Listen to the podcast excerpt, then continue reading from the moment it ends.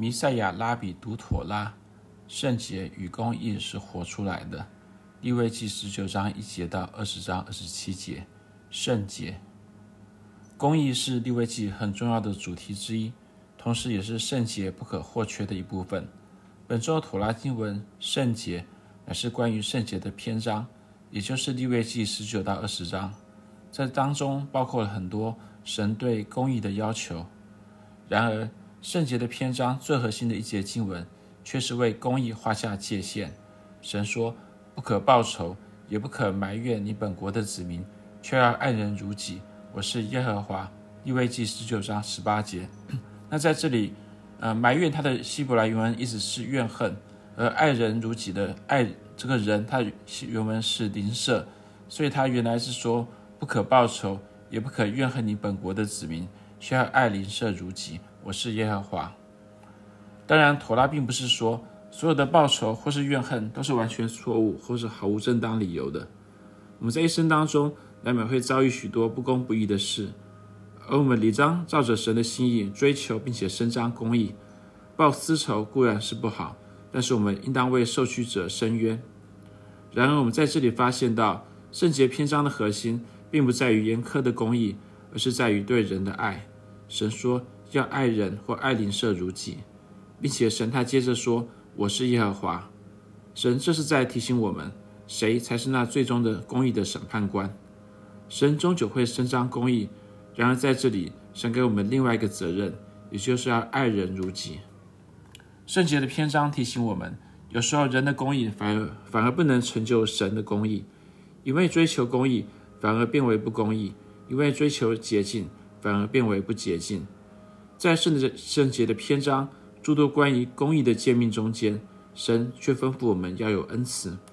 追求严苛的公义，有时候会适得其反。此时，我们就必须放弃报复的念头，甚至不要心存怨恨。神说：“不可报仇，也不可怨恨你本国的子民，却要爱邻舍如己。”关于爱人或爱邻舍如己这条诫命，一个律法师，也就是妥拉教师，他问主耶稣说：“谁是我的邻舍呢？”在路加福音十九十章二十九节，而主耶稣的回答正好带出了这条诫命的精义，也就是单单不报仇、不怨恨人还是不够的，我们还必须主动寻求他人的益处。在路加福音十章三十到三十七节这样说：耶稣回答说，有一个人从耶路耶路撒冷下耶利哥去，落在强盗手中，他们剥去他的衣裳，把他打个半死，就丢下他走了。偶然有一个祭司。从这条路上下来，看见他就从那边过去了。又有一个利未人来到这个地方，看见他也照样从那边过去了。唯有一个撒玛利亚人行路来到那里，看见他就动了慈心，上前用油和酒倒在他的伤处，包裹好了，扶他骑上自己的牲口，带到店里去照应他。第二天拿出二钱银子来，交给店主说：“你且照应他，此外所费用的，我回来必还你。”你想这三个人。哪一个是落在强盗手中的邻舍呢？他说是怜悯他的。耶稣说：“你去照样行吧。”祭司和利未人或许有堂而皇之的理由，从路的另一边过去，因为他们在圣殿侍奉，需要保持仪式上的洁净，不能碰触死尸。然而主耶稣说：“你是无可推诿的，你的邻舍就是你所遇见凡有需要的人，他们是你能够以具体的行动去爱、去关怀的活生生的人。”律法师的问题是想要为爱人，也是爱邻舍如己这条诫命画下界限，好为自己辩护，以显明自己有理。路加福音十章二十九节。然而，在这条诫命的结尾，神说：“我是耶和华”，却提醒我们，诫命的焦点是在于神，而不在于我们。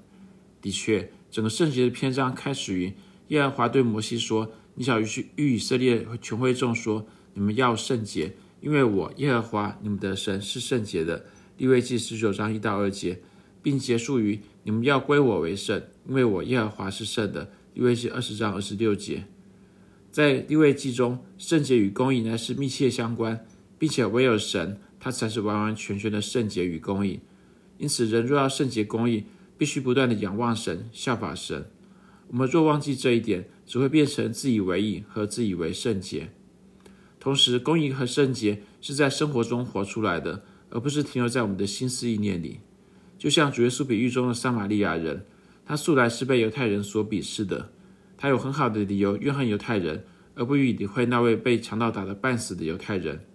然而，这位撒玛利亚人却包裹那犹太人的伤，扶他骑上自己的牲口，并带他到旅店照料他。这位撒玛利亚人是圣洁的，他遵守妥拉，要好过于身为妥拉教师的祭司和利未人。祭司和利未人纵然保持了仪式上的洁净，却不圣洁。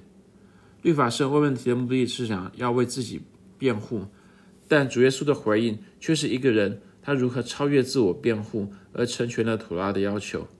律法师和我们，因此从主耶稣可以学到同样的功课。你去照样行吧。